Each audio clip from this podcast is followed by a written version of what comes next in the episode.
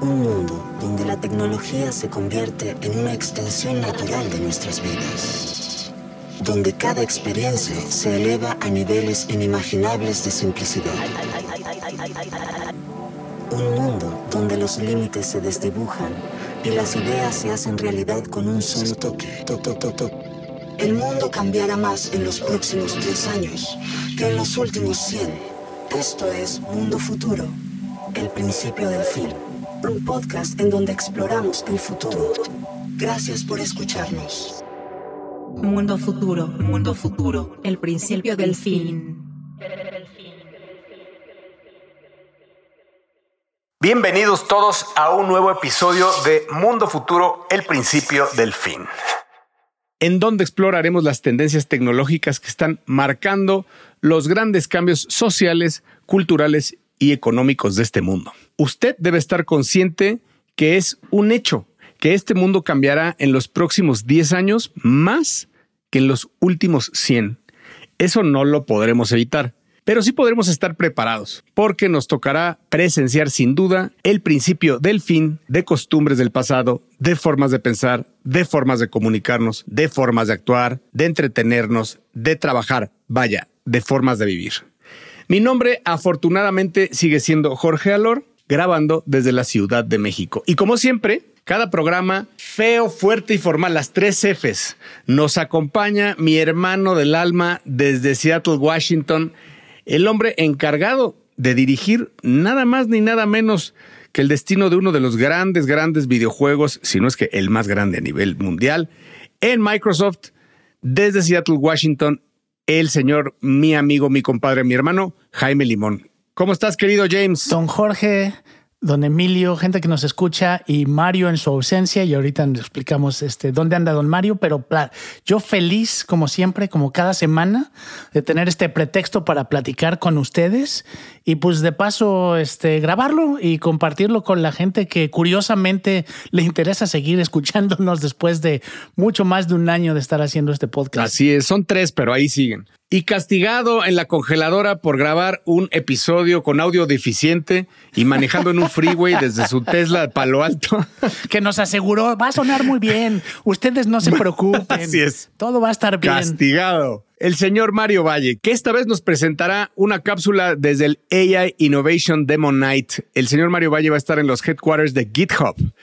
Y bueno, pues habrá gente ahí de OpenAI, vamos a ver qué impresiones trae y de qué habla su cápsula. Sí, para quien nos escucha, usted sabe que este Mario, el señor Mario Valle adora estar, ser parte de este podcast, pero pues cuando hay fiesta hay fiesta y lo perdemos de repente. Entonces, a falta del el señor Mario Valle en, durante esta grabación, me toca a mí, primero que nada, agradecer que nos esté escuchando.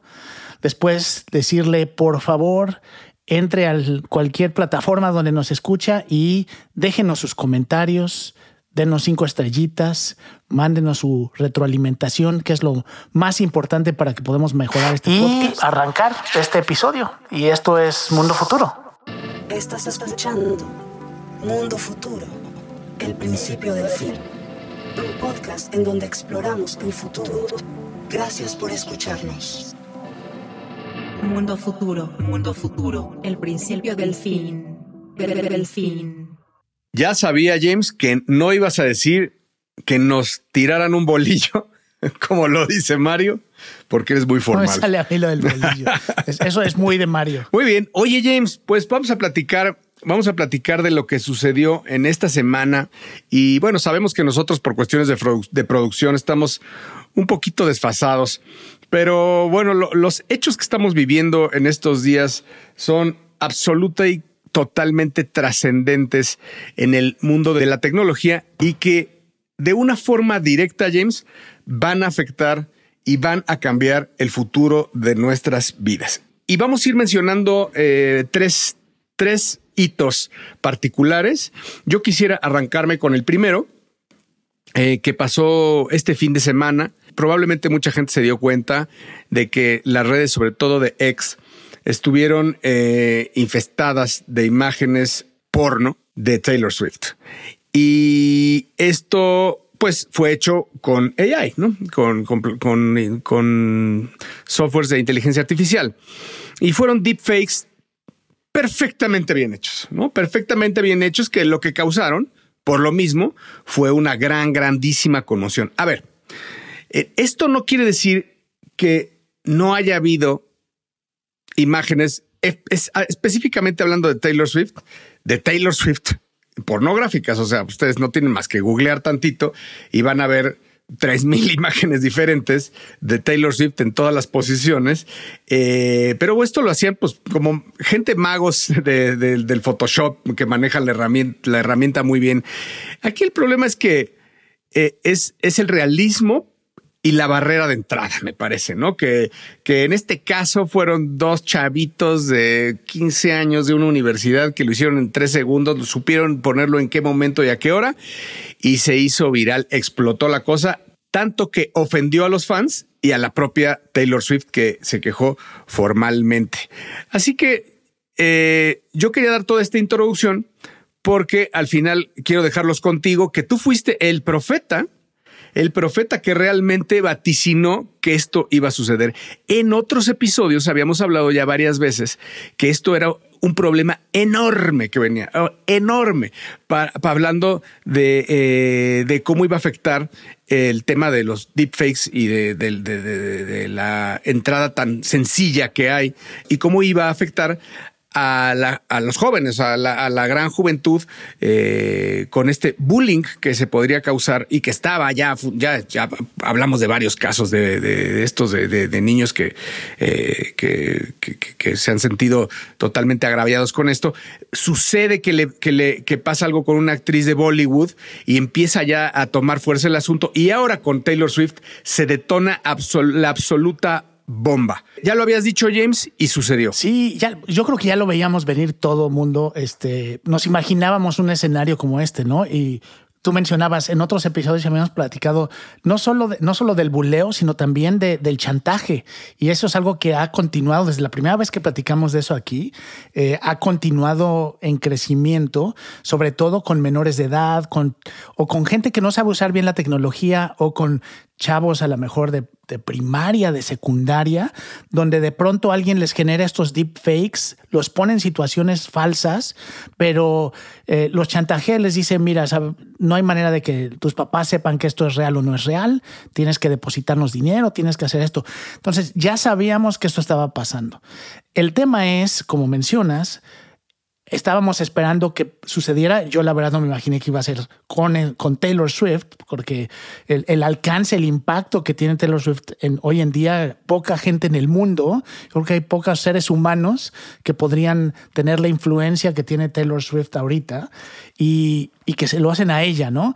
Hay muchas teorías allá afuera. Yo sé que siempre aquí tratamos de evitar las teorías de conspiración, pero últimamente ha, ha habido mucho ruido alrededor de Taylor Swift este, apoyando a, a Biden en algún momento. Entonces hay mucha gente de extrema derecha que se podría beneficiar o que encontraría gusto en hacer esto con Taylor Swift. Entonces, sí, esta semana vimos el impacto de lo que implica hacerle este tipo de, no, tanto chantaje, pero bullying con deepfake a una de las personas más populares en el mundo.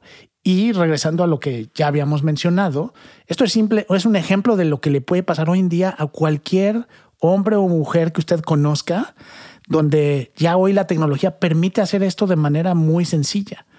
Y nadie está este, a salvo, digamos, ¿no? De que pueda pasar esto. Nadie estamos a salvo. Yo creo que va a empezar, o sea, nadie vamos a estar a salvo, ¿no? Esto no hay cómo controlarlo eh, mucho se dijo a partir de, eh, eh, salió incluso tu jefe mayor, Satya Nadella, a, hablar del tema porque resulta que se hizo con una herramienta de Microsoft. A ver, hay cientos de herramientas. Resulta que esta de Taylor Swift se hizo con una herramienta de Microsoft y salió a dar la cara, la verdad muy bien, a decir pues que se unía ahí a la pena y que de alguna forma él iba a contribuir pues a que se hiciera pues se controlara y se legislara lo antes posible eh, el tema, ¿no? Creo que también lo respaldó, respaldado ahí por Biden. Eh, urge, o sea, urge porque esto sí es algo que puede acabar y lo, y lo poníamos, de hecho, como un hito, Jaime y yo, y les queríamos platicar porque para mí es algo que, que va a cambiar eh, el, el, landscape, el, ecosistema de las redes sociales también. Porque para mí, cuando ya empiecen a caer los bombazos cerca de los chicos y, los padres de familia empiecen a, ver estos casos, pues van a empezar a dejar de, ser públicas las redes sociales, incluso a dejar de usarlas, porque ustedes saben pues que de ahí se agarran los modelos, ¿no? O sea, de, te agarran las fotografías de las redes y de ahí es donde se, se hacen los deepfakes. Eh, entonces, pues la gente, pues la más popular, pues tendrá más material para hacer mejores deepfakes. Entonces, esto a la larga, o sea, no quiere decir que hoy puedas eh, borrar todas tu, toda tu trayectoria, pero a la larga sí creo que esto podría irle dando un shutdown o un, o un fade out al tema de las redes sociales a nivel personal eh, fotográfico. Sí, y creo que va a acercarlo a lo hoy ya existe legislación, que es lo que siempre decimos, ¿no? tiene que haber alguna consecuencia. Si, es, si haces algo así, tiene que haber consecuencia para quien lo haga. Hoy ya existen leyes para este tema de lo que le llaman el revenge porn, ¿no? Es donde si tú grabas a una persona eh, eh, eh, llevando a cabo un acto sexual sin que ellos estén conscientes o eh, lo, lo haces público sin su aprobación, esa persona puede demandarte frente al, dependiendo de qué país, pero puede reportarte ante las autoridades y ya muchos países, incluyendo en Latinoamérica, por ejemplo México, en Estados Unidos, ya hay leyes ¿no? que te defienden de eso creo que el siguiente paso va a ser este. este. Aquí estas no son imágenes reales y es donde se pone interesante, porque entonces es legislar, eh, legislar algo, no quiero decir creativo, pero en realidad es algo que no, no es real. Y creo que no hay mucho, mucha claridad en cómo funcionarían esas reglas, ¿no? Eh, van a tener que ser muy específicos en qué tipo de imágenes son las que no estarían autorizadas o prohibidas sin la autorización de la persona involucrada. Y sobre todo que las imágenes, o sea, lo que nosotros estamos hablando hoy de imágenes es relacionado con el porn pero realmente los deepfakes se pueden hacer en muchas cosas en donde el sujeto en cuestión se avergüence, ¿no?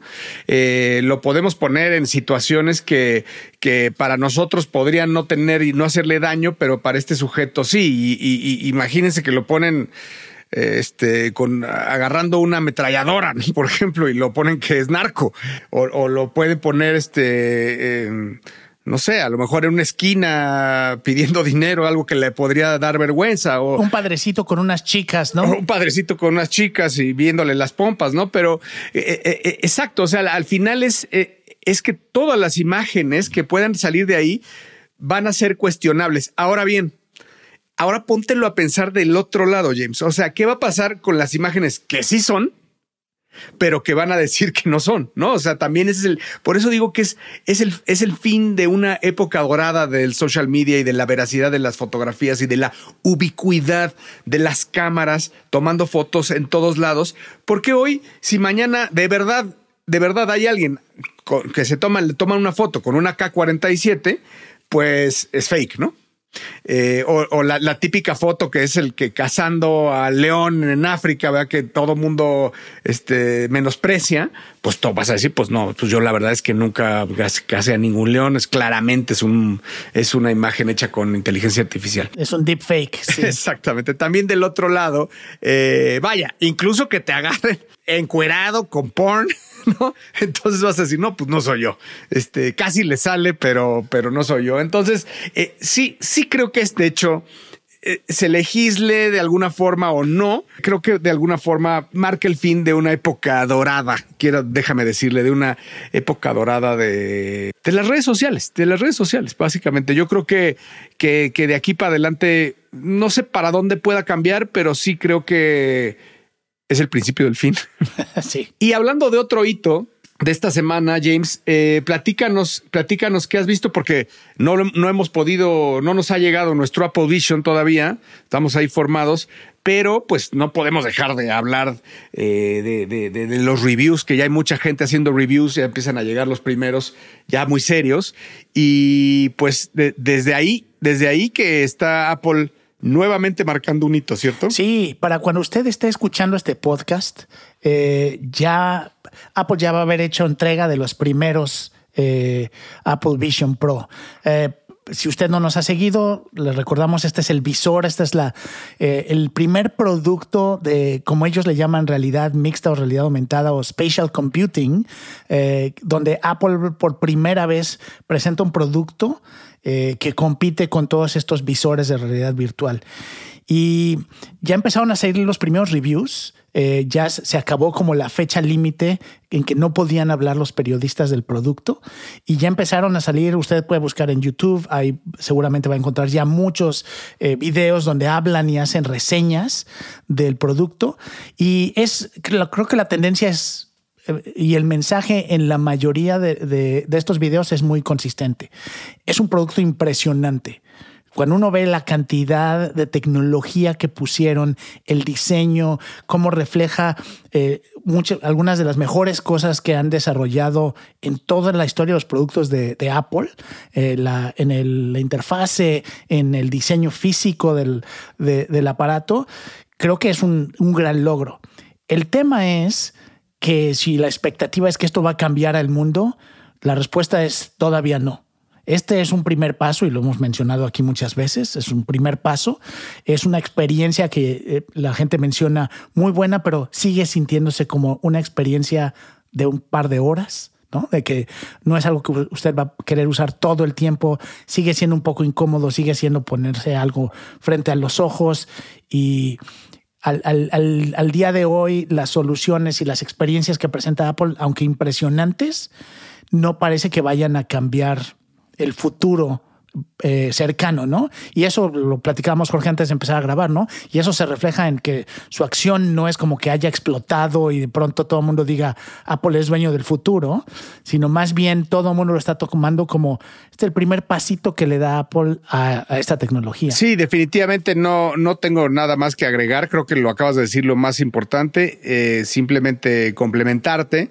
Eh, que sí, si ustedes quieren ver eh, los, los reviews, me parece que el de la reportera del el review del New York Times, me parece uno de los, de los mejores de Joanna Stern. Y bueno, ella dice, ella dice, a ver, como nada más les digo antes de que empiecen a leer, ¿no?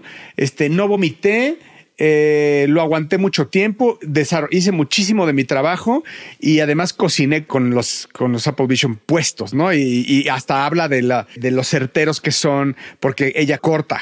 O sea, cortó los ingredientes con esa cosa puesto eh, y no se cortó. Vaya, quería, ella quería decir que si hubiera algún tema de accuracy ahí que se hubiera podido cortar. De, latencia y de todo eso, ¿no? De, ah, de latencia mucho. Dice que un poco las imágenes sí están un poco bajas, ¿no? Y sí habla totalmente de que a pesar de, de los meta, del Quest, vaya, hablar del MetaQuest, que es por el, la relación valor-dinero, eh, es un muy buen producto, pues que no tiene nada que hacer, ¿no? Que esto es impactante, ¿no? Es impactante en términos de la pieza también hermosa de hardware que es, ¿no? O sea, te creo que hablan mucho del, del craft de la hermosa pieza de hardware.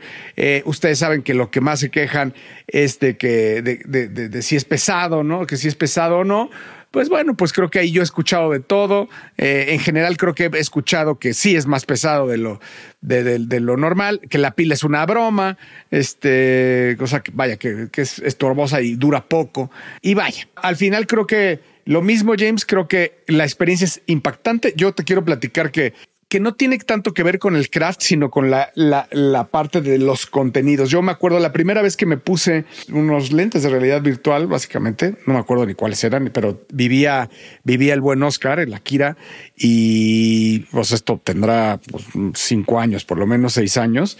Em, y, y, realmente convivimos en un, eran los, eran los, la primera generación, me parece que los de, de, Facebook. Puede ser Oculus. Oculus fue de los primeros también, ¿no? Era la primera generación de, claro, era la primera generación de Oculus, claro, claro, claro. Y, y realmente recuerdo esa, esa esa conexión que había entre las dos, entre las dos entidades, entre los dos, entre los dos extremos, con cosas de, con, con una latencia terrible, con cosas de 8 bits, no se veía nada, no se escuchaba, escuchaba poco, pero realmente eh, la, la, conexión y la forma diferente de comunicarse y de verse fue algo para mí en ese momento asombroso. Así que eh, yo creo que Apple con esto culmina y da este un golpe sobre la mesa eh, y, le da larga vida a esto, que me parece a mí que es una, buen, es una muy buena primera generación, pero, pero hasta ahí, ¿no? Sí. Eh, me, me, parece que, que, va a haber una muy buena segunda generación. Sí, y, y sabes qué, y, y, eso lo hemos platicado también aquí antes, es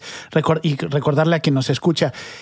Al final del día, la razón por la que Apple le está dedicando tanto dinero y tanto a un producto que ni siquiera por el precio es, está pensado para ser algo masivo, es porque todos están buscando qué va a reemplazar al teléfono. O sea, lo que, hizo, lo que hizo el iPhone es fue un hardware que era caro en su momento y que estaba listo para lo que venía, que era, se iba a convertir en la interfase más importante entre una persona y el mundo primero, ¿no? Porque recibías información y luego entre tu información personal, ¿no? Entonces, hoy en día no nos imaginamos un mundo sin nuestro celular, sin nuestro smartphone. Eh, porque ya se convirtió en la interfase más importante, más que las computadoras, yo creo, para la mayoría de la gente, para interactuar con el mundo y con su información. En, en, todos estos años cada vez hemos digitalizado más nuestra vida, ¿no? Ya todas nuestras fotos, nuestra música, nuestro, casi todo lo que sea entretenimiento, este, nuestros documentos, ya todo es digital. Y entonces el la, la interfase que usemos para interactuar con esto, este mundo es importantísima. Y lo que Apple tiene miedo y por lo que le está entrando a esto, está, aunque no esté listo y no sea el mejor producto que pueda sacar, es porque si, se le va de las manos y alguien más logra tener esa interfase, la siguiente generación de el aparato que nos vaya a conectar con esta información, pues entonces se le va de las manos el control que hoy tiene, ¿no? O el impacto que tiene. Eso es a lo que le apuesta Meta, ¿no? A tratar de competirle ahí y ser ellos los que te ofrezcan esta interfase. Y por eso Apple no puede de quedarse atrás. Porque sea o no, y no importa cuánto tiempo pase a que de veras tengan un aparato, unos lentes que cumplan la promesa que siempre vemos en las películas, Apple tiene que estar ahí, uh -huh. porque si se le va eso de las manos, el liderazgo que ha tenido tantos años con los smartphones, lo pierde en una generación. Eh, recordemos que Apple está apostando en gran medida, por lo menos con esta generación, al mixed reality, ¿no? O sea que, o sea que se puede hacer eh, realidad virtual, pero lo que la apuesta de este producto es a la realidad mixta y me parece que ahí está el pan, ¿no? O sea, porque ah, quiero complementar lo que acabas de decir. O sea, si este este device ridículo, porque hoy es ridículo que te ves como con un visor, eh, como primera generación, bien lo decía Mario, es el teléfono Motorola de tabique eh, que era ridículo uh -huh. en su momento. Eh, pero esto en algún momento evoluciona a unos lentes cualquiera, lo, como los quieran poner, de realidad mixta.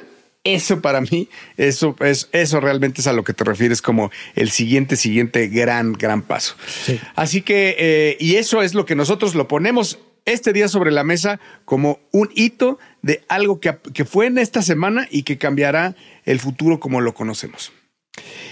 Y conectado con esto, y ahorita vamos a ver cómo lo vamos a conectar, algo que también nos fuimos de espalda por el tiempo que pasó entre que se anunció y se hizo, es la noticia del Neuralink.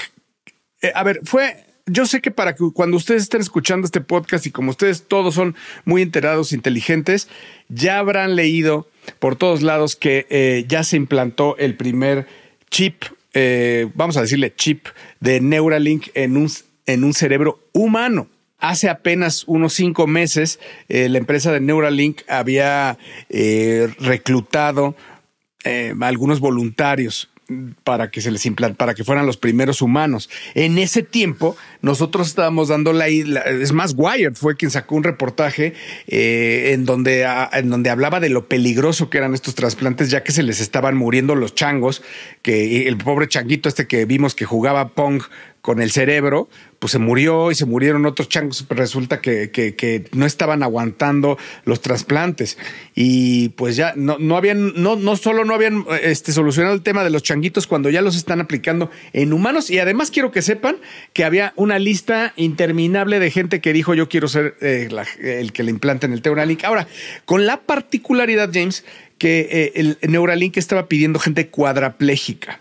Eh, ¿Por qué? Porque de las principales virtudes, entre muchas, ¿verdad? Otras, pero de los principales uh, atributos que hoy van a ser del, Neuralink es que, es que puedas mover eh, operar eh, aparatos hardware con la mente. Básicamente, eh, los teléfonos, los devices y la gente cuadraplégica, pues en este caso es la más necesitada para hacer este tipo de cosas. Y como resultado, hasta el día de hoy, la última noticia es que se realizó la operación con éxito y que el paciente se está recuperando favorablemente. Así que eh, aquí lo primero que me viene a la mente es juntarlo con, con lo que acabamos de decir. O sea, imagínate, James, que pudieras mañana vas a poder manejar tus lentes de realidad mixta, que pueden ser virtual, con la mente. Esto ya es cuestión de tiempo. Cuestión de tiempo en donde el AI, que tengas a tu asistente omnipresente, omnipotente y omnitodo, y que puedes controlar tu device, que hasta ahorita lo que podemos saber es que puede ser unos, unos lentes con la mente. Todas esas, esas tres cosas que les estamos hablando hoy, que pueden confluir en una sola, eso está pasando. Em, ¿Qué te pareció esa noticia, James? Bueno, yo creo que, y, además es impactante, como mencionabas desde el principio, ¿no? Que todo esto esté pasando en el transcurso de una semana, pero eh, yo creo que ya lo esperábamos, pero el, hecho de escuchar que ya se hizo, que ya hay una o más personas allá afuera con este, este, con este aparato conectado a su cerebro y que ya está empezando a transmitir información, eh, de nuevo, yo creo que es una semana que va a cambiar la historia, seguramente. Esperemos que para bien, pero eh, el, impacto de poder, primero, como tú decías, ayudar a gente que necesita poder comunicarse o controlar cosas para mejorar su calidad de vida, pero lo que sigue va a ser muy, muy fuerte. Eh, hoy en día, y estaba leyendo porque me hizo interesante cosas que yo no sabía, por ejemplo, uno es que está conectada vía Bluetooth. Entonces, Bluetooth te permite manejar cierta cantidad de información, pero no es suficiente para el futuro, ¿no? Entonces van a tener que encontrar otra manera de, de manera inalámbrica poder mandar la información. La otra, que también me llamó mucho la atención, es que ahorita lo que está haciendo el sistema es que puede reconocer las señales del, que genera el cerebro. El siguiente reto, que parece que es muy difícil, eh, eh, va a ser el poder mandar señales al cerebro, que eso es lo que a mí me aterra, ¿no? Porque una cosa es que tú puedas controlar y usar tu cerebro. El upload. Sí, el upload, el, poder este, retroalimentar al cerebro con. Y, eso es lo que creo que hacia dónde va eh, todo, todo el desarrollo tecnológico, pero ahorita el que pudieran cambiarle la vida a tantas personas dándoles esa conexión. Dio el ejemplo, este, creo que dio un ejemplo, ¿no? De que si Stephen Hawking hubiera tenido acceso a esto, hubiera podido comunicarse de una manera mucho más rápida, eh, más rápida de cualquier otro sistema que, que haya habido. Entonces, creo que se está yendo mucho Elon Musk por la parte pues, muy positiva de ayudar a las personas para tratar de balancear con todo lo negativo que también viene de la mano. Así es, este producto se llama Telepathy y, y lo que pone la piel de gallina, James, es que todo, toda la prensa se ha ido sobre lo que está haciendo lo que está haciendo Neuralink con Telepathy, pero resulta que hay otras cinco o siete empresas haciendo lo mismo. ¿eh? O sea, es una carrera y van rápido. Todas están también ya a punto de implantar sobre humanos y hay una carrera. Ahora, imagínate si les empieza a salir, pues se van estas empresas que hoy eh, no tienen a un dude famoso detrás, no tienen, no han levantado tanto capital, pero todos los que le compitan a, a, a, Musk irán a comprar esas empresas y a invertir en estas para también crear otra carrera por ahí de cyborgs, querido, eh, querido James. Esta es el nacimiento, vimos esta semana realmente para mí el nacimiento de la palabra real cyborg. Si, si, si nos regresamos a la definición, pues es una palabra que empezó a principios de siglo, casi 100 años, casi casi con Frankenstein, ¿no? Que es, que, es como, como un hombre se hace de otras, de diferentes piezas, eh, de, de, avances. Eh, y luego lo pasamos por los robots. Eh, creo que recordemos que, por ejemplo, Astro Boy no es un cyborg, porque al final tiene que ser un, es un robot. es, el cyborg es un humano aumentado.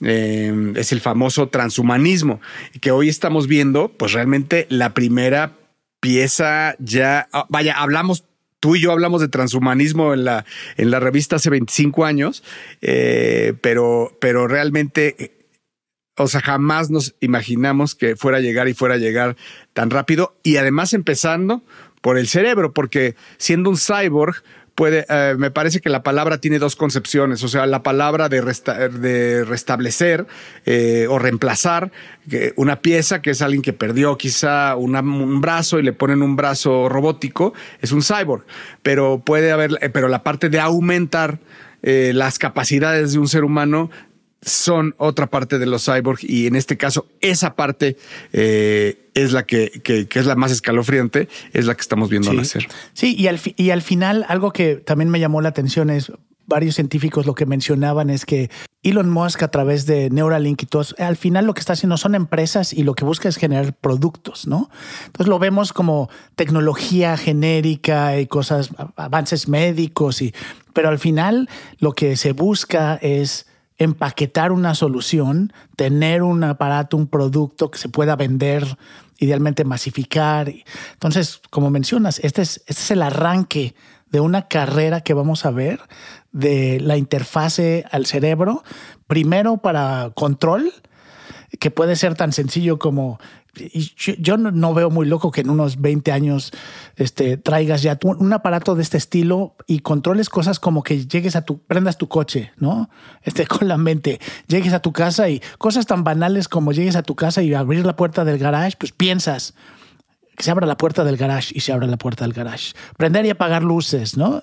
Sobre todo que no sea tan invasivo, ¿no? O sea, no, que no te tengan que operar con esto. Quizás es algo que, que, que, lo puedas poner de una forma superficial, pero que sí capte al final el tema de las ondas que esté captando, ¿no? De, de, alguna forma, ¿no? Y, eso sí, pues cambiará eh, la vida como la conocemos hoy, sin duda. Estás escuchando Mundo Futuro el principio del fin. Un podcast en donde exploramos el futuro. Gracias por escucharnos. Mundo futuro, mundo futuro, el principio del fin. Del fin. Bueno, y ahora como lo prometido es deuda, eh, desde el AI Innovation Demo Night, desde los headquarters de GitHub, el señor Mario Valle ¿Qué traes de nuevo, querido Mayito? ¿Qué tranza, mis carnales? Jorge, Jaime, Emilio, un saludo primero que nada. Me tocó esta vez a mí grabar esta cápsula y estar remotamente porque fue una semana verdaderamente ocupada, llena de eventos. La verdad, primero que nada hay que decir que San Francisco está no de vuelta, lo que le sigue. Desde hace ya varios episodios había comentado que la ciudad de San Francisco como tal está volviendo a tener ese contraste entre, por un lado, ser ese, ese, ese lugar de innovación y de cuna de tecnologías, como en este caso la inteligencia artificial y muchas de las eh, razones por las cuales el mundo entero ha visto semejantes avances de todo lo que hemos estado platicando en inteligencia artificial, pues han nacido aquí en este código postal. Por un lado se está volviendo a ver cada vez más eventos, cada vez más eh, intercambios, meetups, etcétera, alrededor de este tipo de innovaciones, sin ninguna para parafernalia, sin ningún tipo de superproducción, sino un poco como Silicon Valley está acostumbrado a hacerlo, que es pues simplemente haciendo que las cosas sucedan en términos de que la gente se reúna y comparta lo que está creando a través de hackatones, a través de meetups, a través de eh, pequeñas conferencias, utilizando oficinas y utilizando a lo mejor infraestructura existente. Esa fue, y esta vez quiero hablar justamente de tres eventos a los que asistí y tres situaciones que sucedieron en esta semana en San Francisco. La primera fue una serie de conferencias alrededor de innovaciones en el, en el eh, sector de inteligencia artificial que fue hosteada por, por GitHub. GitHub, como ustedes saben, es, un, es una empresa que fue comprada en su momento ya por Microsoft.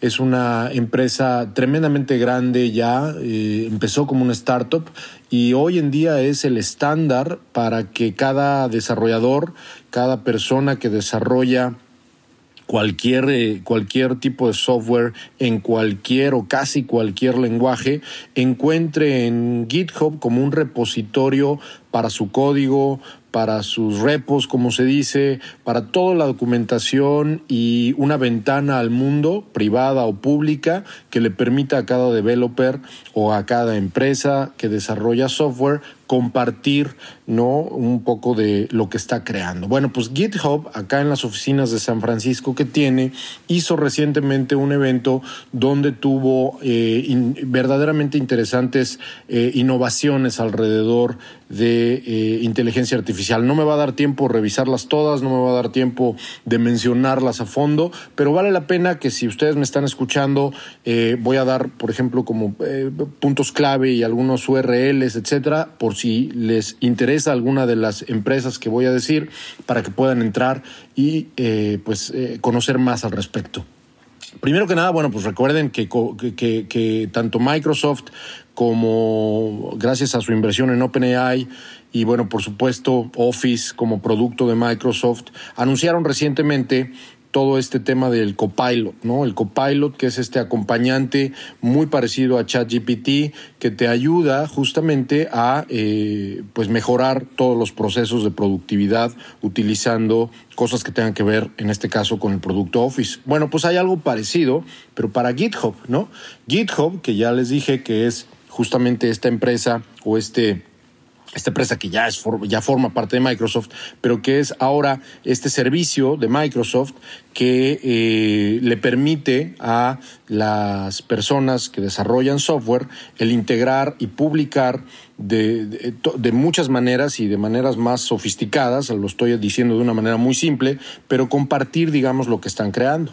Bueno, pues eh, una de las cosas que mostraron al principio del evento, en este evento que sucedió en la ciudad de San Francisco, fue el copilot, pero de GitHub, que permite con muy poco código o a veces incluso sin código el desarrollar este tipo de hubs y hasta incluso websites completos de una manera bien interesante. Si no has utilizado GitHub y eres desarrollador, pues primero que nada no sé en qué planeta vives, porque debes de saber qué es GitHub, pero si sí, seguramente ya podrás estar probando, eh, si no a full, por lo menos algunos de los features de este nuevo copilot que tiene GitHub. Pero bueno, entrando un poco en materia para platicar de algunas de las aplicaciones y algunos de los este, desarrollos de innovación que vi en inteligencia artificial, me, impresionaron algunas, no voy a decir todas, como dije, no nos va a dar tiempo, pero la verdad es que fue interesantísimo ver, por ejemplo, una llamada UI SARD, que en realidad se pronuncia Wizard. UI, como saben, es la, la abreviación de User Interface. Eh, bueno, pues imagínense que esta es UI SARD y se pronuncia Wizard. Si quieren echarle un ojo, está en Twitter como arroba U-I-Z-A-R-D. Ya, por cierto, y su website es wizard, así con U-I-Z-A-R-D.io. En Wizard.io lo que tú puedes hacer es en minutos diseñar esquemas de eh, y mockups, ¿no? Una especie como de esquemas de desarrollo de diseño para crear aplicaciones. Literalmente en minutos, gracias a esta innovadorísima eh, servicio e impresa, eh, puedes literalmente en minutos diseñar una aplicación, una aplicación móvil o una aplicación desktop. Está verdaderamente interesante porque a través de prompts puedes crear justamente y diseñar elementos que te tomaría bastante tiempo estar eh, eh, programando. ¿no? Esa fue una de las que más me gustó. Otra que verdaderamente sentí que fue eh, no es tan innovadora en el sentido de, que es un símil muy interesante a ChatGPT. Es una empresa de las más grandes, startups de las más grandes, eh, abanderadas junto con OpenAI acá en Estados Unidos y en San Francisco, que seguramente algunos de ustedes ya habrán escuchado. Ya la hemos mencionado porque desarrolla, así como OpenAI desarrolló ChatGPT, Anthropic, Anthropic AI desarrolló Cloud, Cloud como Claudio, pero en inglés. Eh, quien quiera echarle un ojo, ¿qué está haciendo Anthropic? Es el sitio web es cloud con e al final, cloude.ai.ai o el sitio web de Anthropic, así como suena con la H entre la T y la R, anthropic.com. Esta compañía es una compañía, insisto, como les dije, una de las más grandes con un montón de dinero levantado y verdaderamente fue interesante ver todo lo que Cloud está haciendo en materia de innovación y la verdad es que vale la pena muchísimo echar un ojo a qué es lo que está haciendo. Otra de las eh, eh, empresas presentes que también mencionamos fue Superhuman. Superhuman es una de las empresas e innovadoras, eh, pues sí, empresas y startups que han utilizado al AI para ayudar, y por eso es que lo mencioné hace algunos, algunos episodios, lo mencioné muy rápido, Superhuman es una startup que ha ayudado a mucha gente a batallar con esta tremenda eh, este tremendo problema, en mi opinión, que es el correo electrónico. El correo electrónico definitivamente es para mucha gente un infierno. Bueno, pues Superhuman es una de las, de, las, de las innovaciones que creo que está haciendo cosas integrando AI de una manera muy interesante para eh, mejorar tu relación con el email. Yo ya no uso email desde hace mucho, pero si usara, definitivamente, y esto no es, no es participación pagada, créanme, pero definitivamente le echaría un ojo a Superhuman Com. En fin, hubo verdaderamente otras eh, innovaciones súper interesantes.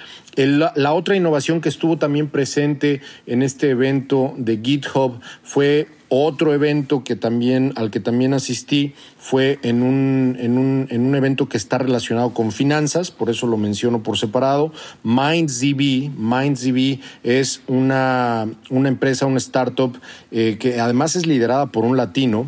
Este, este startup en San Francisco está dedicada a ver cómo puede conectar información desestructurada, data desestructurada, a, es decir, bases de datos que no tienen mucho orden. Acuérdense que vivimos en un mundo donde la data es lo más abundante que hay.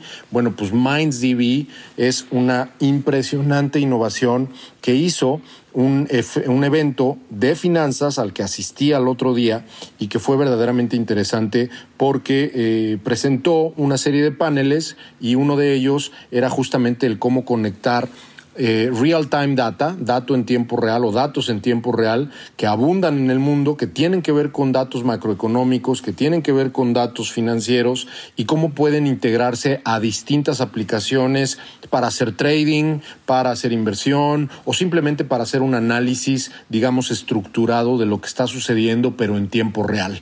Es verdaderamente impresionante lo que tienen, se puede conectar a prácticamente todas las APIs. Ya hemos platicado en otros episodios qué son las APIs y, MindsDB está haciendo cosas súper interesantes.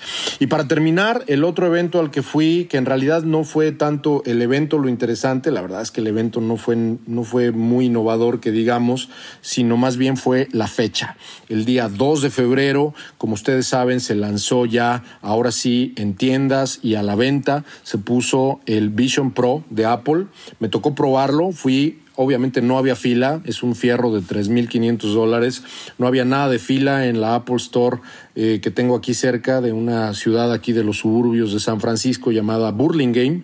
Eh, me tocó probarlo a fondo, estuve yo creo que una media hora, 40 minutos probando el fierro. Yo tenía pensado comprarlo para temas de desarrollo que hacemos en una de las empresas del fondo. La verdad es que me voy a esperar porque si bien es cierto que lo que logró Apple fue bastante superior a lo que tiene Meta con su Meta Quest. Eh, tecnológicamente hablando, el fierro es de mucho mayor calidad. Desde el punto de vista de software, creo que lograron cosas a nivel interactivo muchísimo más valiosas que lo que ha intentado hacer Meta en mucho tiempo. Y sin embargo, sin embargo, la relación de valor-costo no me hace sentido. Estoy verdaderamente acostumbrado y bueno, en ese sentido estamos en el mundo acostumbrados a saber que Apple pone cosas sumamente caras, ¿no? Este, el iPhone pasó por eso, en su momento quien se acordará, pues la Mac también tenía un valor tremendamente alto para entonces cuando se lanzó, la misma Apple II, que fue la primera computadora personal que lanzaron Steve Jobs y Steve Wozniak, fue también bastante cara. Es decir, estamos acostumbrados a que Apple pone este tipo de productos carísimos primero y luego los va bajando, pero hoy, hoy, al día de hoy, el Vision Pro no me representó una tremenda diferencia contra el MetaQuest, que vale 499, 399, depende de la versión, eh, 10 veces más o poquito menos, 9 veces más es lo que vale el Vision Pro. Eh, estuve probándolo a fondo, sí está súper chingón, la verdad es que es verdaderamente un, un premomento iPhone, diría yo. Sigue pesando bastante, a pesar de que le quitaron la batería, sigue pesando bastante, es decir, no me imagino estando tres horas con esa madre en la cabeza, te termina doliendo el cuello o la frente, pero el punto es que es un paso sin duda muy prometedor hacia lo que queremos hacer todos, ¿no? Que es ver justamente la, siguiente gran revolución de cómputo eh, inmersivo y de, y de, y, de, realidad mixta, ¿no? Creo que eh, lo que viví, digamos, en la tienda Apple fue mucho mejor que lo que viví más tarde en otro evento de lanzamiento que no era de Apple, era una empresa que se puso abusada, compró tres o cuatro Vision Pros eh, y, quiso hacer una promoción de que era una especie de incubadora en, en, San Francisco, en una locación bastante interesante, pero en realidad pues, era un evento de una incubadora o de más bien una especie como de coworking que compró cuatro o cinco Vision Pros y lo que hizo fue una fiesta, ¿no? La verdad es que ahí estuve 20, 30 minutos y, luego me fui, ya había yo probado para entonces a fondo el, el fierro, pero sí había mucha gente que pues obviamente estaba formada y estaba notándose para probar el Vision Pro. Así que, pues si tiene usted 3.500, 3.500, además es la versión más leve, hay hasta 3.900 dólares la versión de un tera. Si tiene 3.900 dólares que le sobren, eh, o, pásemelos o vaya a comprárselo a su Apple Store más cercana. Eso es todo por hoy, mis carnales. Espero vernos ya en vivo en la siguiente edición de Mundo Futuro. Les mando un abrazo. Estás escuchando Mundo Futuro, el principio del fin. Un podcast en donde exploramos el futuro. Gracias por escucharnos. Mundo Futuro, Mundo Futuro, el principio del fin. Del fin. Bueno, y toca el turno a la sección de recomendaciones. Yo les voy a recomendar uno de mis gadgets favoritos desde hace ya algunos años. Eh, tuve la primera generación, la segunda, la tercera, y estoy hablando del Oura Ring, eh, un, gadget que eh, me pongo a diario, la verdad no falla, y es un anillo seguramente muchos de ustedes lo conocen, pero quiero reseñarlos para los que no, y porque muchos me han preguntado, ¿vale o no vale la pena? Eh, recordar un poco, es un anillo que está lleno de sensores en la parte interior y originalmente fue hecho para que durmieras con él. En mi caso eh, y la generación 3 ya lo puedes traer en el día y te mide diferentes cosas que en, en, mi, que a mi parecer lo más importante, que me parece lo más relevante es que mide el estrés en el día y en la noche es su especialidad. lo que hace es que mide el sueño. Eh, yo creo que hay muchos, eh, vaya, hay muchos aparatos que hoy miden la calidad del sueño. Entre ellos, claro, está el Apple Watch. Eh, pero en este caso me gusta porque es un, es muy liviano y, y, realmente no estorba nada para dormir, que eso es muy importante. lo, ¿Qué es lo que hace? Al final te da varias, varias mediciones. Eh, te, no, no, voy a hablar de todo, pero en cuanto a la calidad del sueño, te dice cuánto tiempo dormiste, eh, qué tipos de sueño tuviste, o sea, tuviste un sueño REM o tuviste un sueño profundo o tuviste un sueño ligero, en de qué hora, qué hora lo tuviste, en qué momento te pone una gráfica para saber, bueno, mira, de 2 a 3 de la mañana tuviste eh, deep sleep y, si, y de 4 a 6 de la mañana, pues tuviste sueño REM y, y al final te hace la, te, hace la medición. Eh, te, eh, te pone, bueno, te faltó sueño REM, te faltó eh, sueño profundo, esto de acuerdo a los estándares que, que, que tienes de una persona de tu edad y además a la, a, la data que tienes anteriormente lo compara. esto entre muchas otras cosas te da la temperatura corporal, lo cual te dice muchas veces si te estás enfermando, te, mide la oxigenación, te mide los latidos, o sea, tu pulso, tu ritmo cardíaco que tienes antes de acostarte y cuando te estás levantando basal, que eso es muy importante porque pues habla también de, las condiciones en las que estás empezando tu día y de cómo dormiste. Eh, te, tiene algo que se llama HRB que te lo está que, que te lo está midiendo toda la noche y que es la distancia que hay entre las pulsaciones de tu corazón, que básicamente te dice si tu corazón está estresado o, que está como, como, como chambeando muy rítmico, que quiere decir que esté estresado, o que realmente la distancia entre los latidos no está tan rítmica y eso quiere decir que está de una, alguna forma relajado.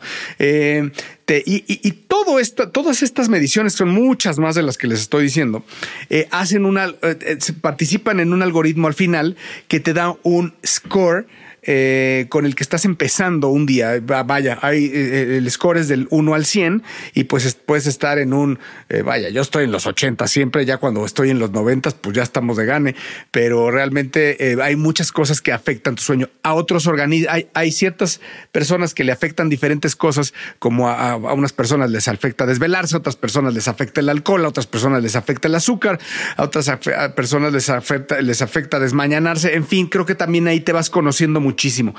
Súper recomendable el gadget de Laura Ring. Eh, tristemente no llega necesariamente a México y si llega eh, te, cobran aranceles, no sé, en otros países de Latinoamérica que nos escuchan. Cuesta 299 dólares. Pueden pagar el arancel o pueden encargar que se los, te los entreguen un P, un box o algún familiar que venga. Casi toda la gente que tiene Aura Ring les puede dar como tip 40 dólares de descuento porque te lo arroja la aplicación. Cuesta 299 menos 40 dólares, pues ya queda de alguna forma accesible.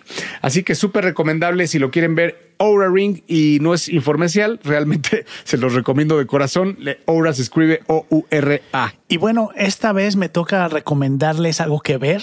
Yo les voy a recomendar una serie que va en su cuarta temporada y creo que es probable que sea una de las mejores. La primera temporada fue muy, muy resonada, fue muy reconocida. Eh, y ahora en su cuarta temporada, la serie True Detective eh, que pasa en HBO o en este caso ahora Max, ¿no? el canal Max o la eh, distribuido a través de Max en todo el mundo. Eh, una serie sobre es siempre sobre policías o investigadores con algún caso criminal. Y en este caso está excelentemente escrito. la, la, acción sucede en, en Alaska, casi lo más al norte de Alaska que se puede vivir, donde las noches duran días completos o semanas completos. Entonces, la, eh, serie está excelente hasta ahorita. Vamos en el capítulo, tres capítulos llevamos. Eh, Jodie Foster es la actriz principal de la serie. Y lo que además a mí me da mucho gusto es que el concepto de esta temporada la dirección y está escrita por Isa López. Isa López es una mexicana, de hecho contemporánea, nació el mismo año que yo, eh, que lleva muchísimo tiempo haciendo este, cine y televisión, ha escrito muchísimo, dirigió, me parece que su primera película la dirigió como en 2006, que se llamaba Efectos Secundarios, hizo una que se llama este, Vuelven también, o Los Tigres no tienen miedo, del 2017. Eh, tiene una visión bien interesante y creo que después de esta serie eh, se le va a abrir el mundo entero. Está siendo recibida de manera excelente. Eh, de hecho, los ratings han aumentado. Ya creo que ya llevan, va en 10 millones de, de, personas viendo la serie, que para una serie HBO es altísimo. Entonces les recomiendo mucho, si no han empezado a ver todavía, para cuando escuchen esto, espero puedan alcanzar a arrancar a ver la temporada número 4 de True Detective. De nuevo está disponible a través de Max, una serie de HBO. Bueno, y la recomendación que me toca dar, creo que en razón de lo que participé en la cápsula, mi recomendación súper breve, pero también concisa, sería el que prueben ahora que ya está en muchos mercados de América Latina disponible para comprar, ya que estamos en el marco del lanzamiento del Vision Pro de Apple, es momento, creo, desde mi punto de vista, y por eso lo recomiendo abiertamente, de probar el MetaQuest. Si tienes 399 dólares, 499 dólares o su equivalente a como haya llegado a México, a Colombia o a donde sea que nos estén escuchando, la verdad es que vale la pena el comprar y probar qué es la, en este, en este caso, la realidad virtual o la realidad mixta, porque el MetaQuest 3 ya también incorpora la realidad mixta, porque tienen, acuérdense, este tipo de cámaras que te permite interactuar con el software sin perder de vista la realidad que tienes enfrente, la realidad física que tienes enfrente.